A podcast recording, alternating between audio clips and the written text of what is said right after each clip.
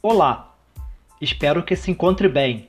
Você está no Artigo Científico em Áudio, Audio Paper, que traz a apresentação de artigos publicados em periódicos científicos no formato de áudio de autoria do professor Dr. Vladimir Schwint. Eu, e tenho o prazer de compartilhar contigo agora o paper intitulado Um ensaio sobre a questão racial no esporte, que contei com a colaboração dos colegas Israel Souza, Daniel Ivore de Matos Rogério Souza Pires e Marluce Castro Maciel, para publicarmos na edição 63, volume 32 de 2020, da revista Motrivivência, periódico da Universidade Federal de Santa Catarina, que é possível acessar pelo endereço http dois pontos, duas barras, periódicos.ufsc.br barra index.php barra motrivivência.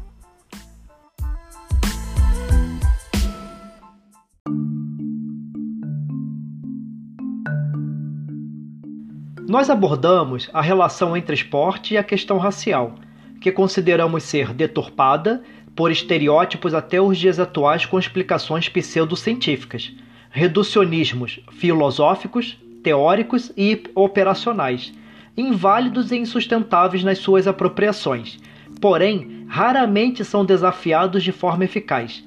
Destacamos os dois tipos de preconceitos raciais: preconceito da marca diagnóstico externo de raça que considera os traços da aparência em geral, e preconceito de origem, focaliza na origem geográfica dos indivíduos e ou na definição da sua ascendência, que regride a duas ou três gerações, no máximo.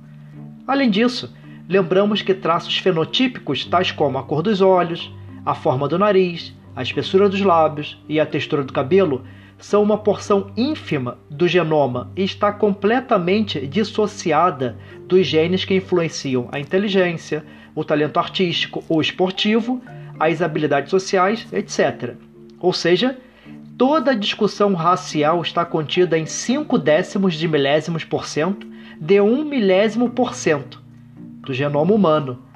Sugerimos o desenvolvimento de um trabalho orientado por princípios inclusivistas que permita uma pedagogia do corpo no esporte, produzida no interior das relações sociais, com ações mais abrangentes e preocupadas com a diversidade humana.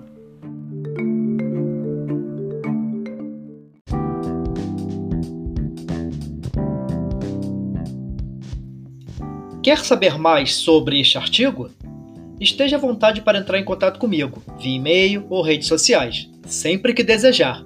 Será ótimo reencontrar você e ampliar o debate deste assunto. Um forte abraço, cuide-se!